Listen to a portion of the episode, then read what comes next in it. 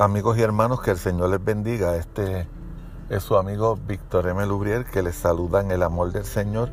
En esta ocasión para presentarles la lección de nuestra revista de educación cristiana llamada El Discípulo, la lección número 24, que bajo el tema de los rostros de la sabiduría lleva como título Practícala.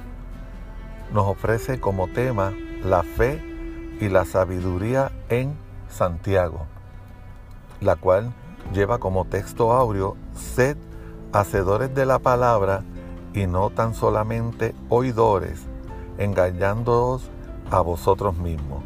Santiago capítulo 1 versículo 22. Pero antes de ir a la lectura bíblica que nos sirve como base para esta hora, para esta lección, vamos a presentarnos en oración delante del Señor. Dios bueno y Padre que habitas en el alto cielo, te damos las gracias por este hermoso día. Un día más donde nos llenas de tu bendición, de tus bondades y de tu misericordia.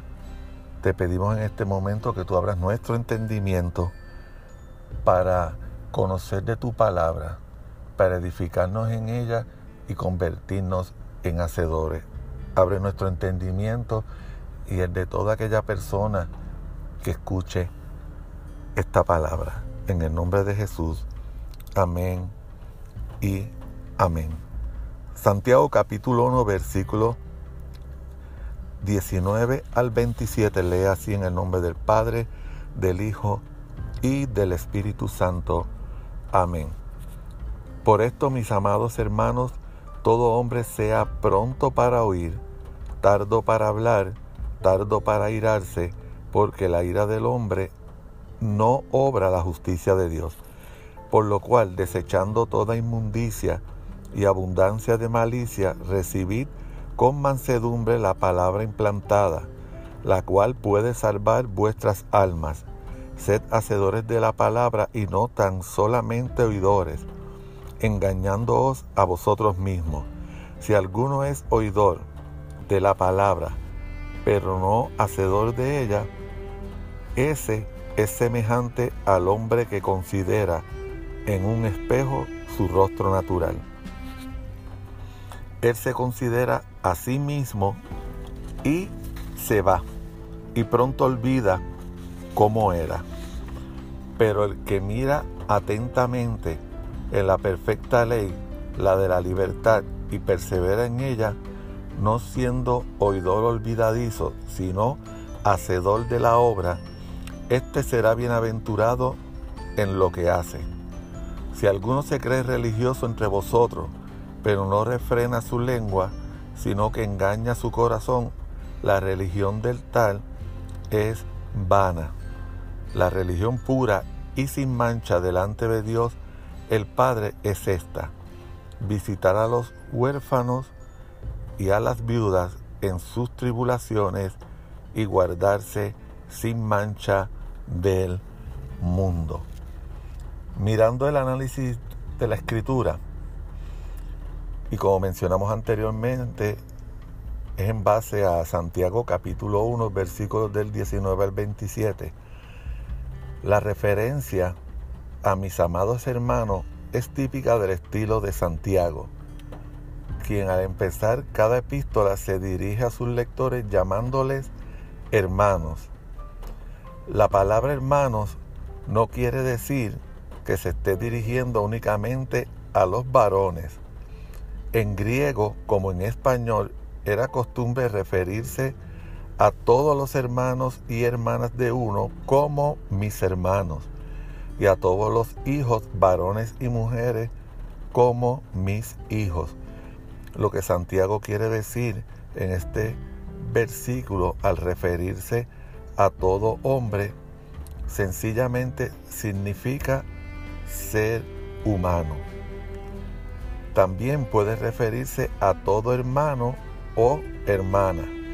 Los ejemplos de ocupaciones que aparecen en la epístola tienen que ver con actividades masculinas, pero Santiago incluye en sus amonestaciones tanto a mujeres como a varones pero su experiencia masculina le lleva a tomar ejemplos de esa experiencia. La recomendación de ser pronto para oír, pero tardo para hablar y para irarse, trae una preocupación que aparecerá en toda la epístola. Esa preocupación es el poder de la palabra, tanto para bien como para mal. El sentido está claro. Las palabras impensadas frecuentemente expresan ira y llevan a conflictos que pudieron evitarse mediante el silencio. Esto es una referencia a lo que se hace por ira o por venganza.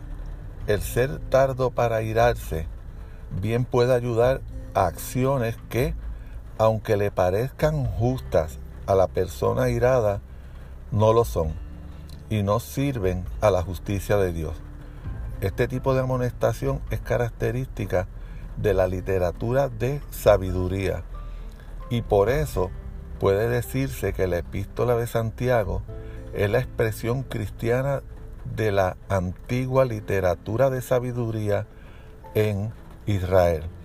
La referencia a la palabra implantada sugiere que Santiago se está refiriendo a lo que se les enseñó en preparación para el bautismo, tan pronto como la fe cristiana empezó entre los gentiles. Fue necesario enseñarles los elementos de la fe que los judíos ya sabían, que hay un solo Dios, que hay ciertos principios morales que Dios requiere, etcétera, etcétera. Por tanto, esta palabra implantada que puede salvar las almas, sea la que sea, se les enseñó en preparación para su bautismo y puede ser que la predicación que se hacía en el culto en la iglesia utilizara esta misma palabra. El tema de la palabra que se refiere al Padre de las Luces nos hizo nacer por la palabra de verdad es central en toda la epístola. Unas veces se refiere a la palabra de Dios, otras a las palabras humanas, tanto buenas como malas. Santiago advierte contra la posibilidad de pensar que con oír la palabra de Dios basta cuando en realidad es necesario ponerla por obra. Se usa el ejemplo de quien se ve en un espejo y luego se olvida de cómo es. En ese tiempo los espejos eran pedazos de metal pulido y la imagen que reflejaban no resultaba clara. Lo que la epístola quiere decir es que la imagen en un espejo, con todo y parecer real, no lo es. Cuando nos apartamos del espejo, así el escuchar la palabra y, parecer un verdadero acto de sabiduría, no lo es si luego la dejamos a un lado como se deja un espejo. También está la contraparte de quien se mira en un espejo y luego se aparta de él. Tal persona presta atención a la ley y persevera en ella. No es como quien se mira de momento en un espejo y luego se olvida de lo que vio. Tal persona no será un, un oidor olvidadizo que escucha la predicación y al otro día la olvida. Será lo que debería ser, hacedor de la palabra.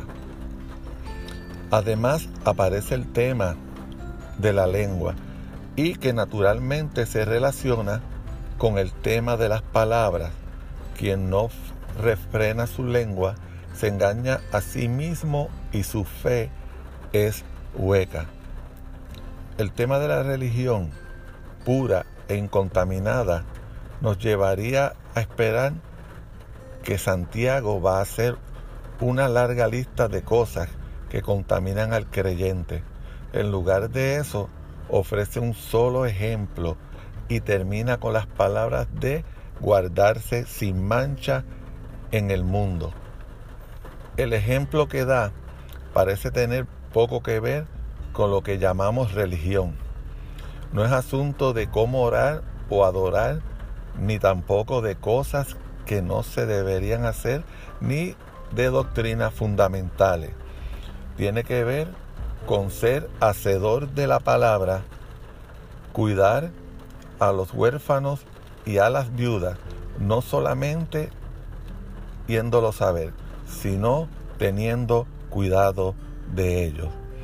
El cuidado de los huérfanos, las viudas, los pobres y los extranjeros es repetido en todo el Antiguo Testamento.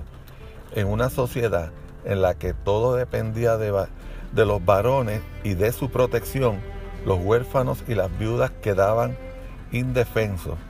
Por lo general vivían en pobreza y su falta de defensores llevaba a algunos a abusar de ellos. Por eso el cuidado de estas personas era tan importante en la ley de Israel. Lo mismo era en la iglesia primitiva y Santiago enfoca la atención sobre este punto como un ejemplo de ser hacedores de la ley. Es típico de esta epístola no descuidar la sana doctrina y ver esa doctrina encarnada en prácticas de amor, misericordia y justicia. Vimos que el tema de los pobres y los ricos no es ajeno. En todo esto, el guardarse sin mancha no quiere decir no tener nada que ver con el resto del mundo, sino no dejarse llevar por los valores del mundo. Miremos ahora la aplicación de esta escritura. Como en el Antiguo Testamento, la epístola de Santiago se interesa no solamente en lo que se cree, sino en lo que se vive sobre la base de esa fe. Prefiere mencionar formas en las que se manifiesta lo que hasta aquí hemos llamado sabiduría, que viene a ser la palabra de Dios implantada por la enseñanza cristiana y por obra del Espíritu Santo. Esto se manifestaba en lo que Santiago decía de la exaltación de los humildes y la humillación de los ricos y privilegiados. Aquí da unas recomendaciones de cómo el desechar la inmundicia y la malicia o el guardarse sin mancha habla de cuestiones que son señales de que se es no solamente oidor de la palabra, sino un oidor que no solo escucha la predicación el domingo, sino que la sigue escuchando el lunes y por consiguiente los demás días. Entre estas cuestiones hay principalmente dos. La primera tiene que ver con las palabras airadas que pueden pronunciarse en un momento de molestia. Santiago recomienda tener cuidado al hablar. Además, debemos pensar lo dos veces antes de hablar. Hay quien sugiere que antes de responder airadamente a lo que nos parece un insulto o una injusticia, contemos hasta 10. Esto es un modo de frenar la ira, de calmar los ánimos y así evitar ofender a otros. Con frecuencia, una palabra airada puede provocar una respuesta más airada esta última provoca otra todavía más fuerte hasta llegar a la violencia. Por ejemplo, hay un accidente automovilístico y uno de los conductores le grita al otro. El otro le grita con más fuerza y el otro responde con un insulto. El otro responde con alguna palabrota y todo termina en violencia y en algunos casos hasta en muerte. Todo hubiera sido diferente si uno de los dos hubiera decidido callar por un momento, calmar su ira, pensarlo mejor y hablar calmadamente. Lo mismo sucede en la iglesia, quizás no con consecuencias tan marcadas, pero puede darse la situación de que un hermano hace algo que no le gusta al otro. Ese otro protesta. El primero declara que el segundo le ha insultado. El segundo dice que es él el insultado y la contienda continúa. A veces cada uno de los dos contendientes encuentra apoyo en otras personas y surgen en la iglesia grupos y por ende divisiones. En medio de eso, todavía seguimos reuniéndonos para adorar a Dios y escuchar su palabra. Entonces, todo lo que esa palabra dice acerca del amor mutuo, acerca de perdonarnos unos a otros, entra por un oído y sale por el otro. Es a eso a lo que Santiago se refiere cuando dice que hay oidores de la palabra que no son hacedores. Personas que escuchan la palabra con mucho detenimiento, como quien se mira al espejo para asegurarse que luce bien, pero tan pronto como termina el culto, la olvidan y vuelven a sus odios y rencillas. Muchas veces ni siquiera recordamos el origen de nuestra contienda, pero guardamos la ira resultante. Es posible considerarse muy religioso y no frenar la lengua. En tal caso, la religión de tal persona es vana. Es bueno que nos detengamos a considerar las rencillas que haya entre nosotros o entre miembros de la iglesia. Posiblemente el mejor modo de hacer esto sea tomar unos minutos para pensar sobre alguien que nos caiga mal y preguntarnos por qué y tomar la decisión de buscar una reconciliación. El segundo ejemplo del que Santiago se ocupa en las prácticas de la vida cristiana es lo que dice sobre la verdadera religión podemos hacer un experimento. Preguntémosles a personas cuál es la verdadera religión y cómo se conoce. Algunos dirán que el cristianismo es la verdadera religión y ninguna otra. Otros dirán que la verdadera religión consiste en asistir a la iglesia y dar el diezmo. O que la verdadera religión es la de la iglesia que adora de un modo particular. En casos extremos dirán que otros gritan demasiado o que son demasiado fríos, que no toman la Biblia literalmente o que la toman demasiado literal y así sucesivamente. Cuando Santiago señala las características de la verdadera religión, no lo hace sobre su teología ni sobre su forma de culto, sino de cómo se ocupa de los huérfanos, de las viudas, los débiles y necesitados. Santiago siente y enseña un profundo respeto hacia la palabra de Dios y hacia las enseñanzas de ella. Está convencido de que tenemos que mostrar que somos hacedores de esa palabra, no oidores ocupándonos de los necesitados, que como las viudas y los huérfanos de tiempos de Santiago no tienen quien los, los sostenga o defienda. En nuestra sociedad las viudas y los huérfanos no siempre son personas abandonadas, aunque muchos se encuentran en soledad y necesidad. En tal caso, la amonestación de Santiago debe tomarse literalmente. ¿Quiénes son el equivalente de las viudas y los huérfanos de tiempos de Santiago. ¿Serán inmigrantes indocumentados? ¿Serán quienes lo han perdido todo en un huracán? ¿Será ese personaje que vive bajo el puente de la carretera?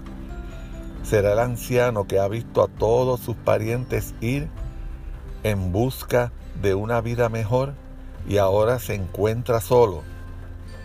¿Quiénes fueron el equivalente de viudas y huérfanos después del huracán? Dimos muestras de ser hacedores de la palabra, practicantes de la verdadera religión. ¿Qué aprendimos en medio de esas condiciones? ¿Qué querrá decir todo eso para nuestra verdadera religión? Y en modo de resumen, el pasaje que sirve de base a nuestra lección afirma que Dios es la fuente del bien. Todo lo bueno proviene del Dios de luz que creó los cielos y la tierra. Dios es el mismo ayer y hoy. En Él no hay variación. Es la fuente de la vida misma. Nos ha dado vida a través del Evangelio para que produzcamos fruto. Además, se nos habló del temperamento y de acuerdo a Santiago, el creyente debe aprender a refrenar su manera de hablar y controlar sus enojos. La ira no conduce a la justicia de Dios. Por eso nos exhorta a dejar atrás todas las cosas que contaminan al ser humano y lo alejan de Dios. No basta con oír un mensaje cristiano, es necesario ponerlo en práctica. Quien cree, pero no practica el mensaje, se engaña a sí mismo. Se compara a la persona cuya fe es solo teórica, como el hombre que se ve en un espejo, pero que no puede memorizar sus propias facciones. Se afirma que la verdadera felicidad se alcanza cuando ponemos en práctica el mensaje del Evangelio y cumplimos con las leyes de Dios. Deja claro que la verdadera religión no es asunto de creencias o doctrina.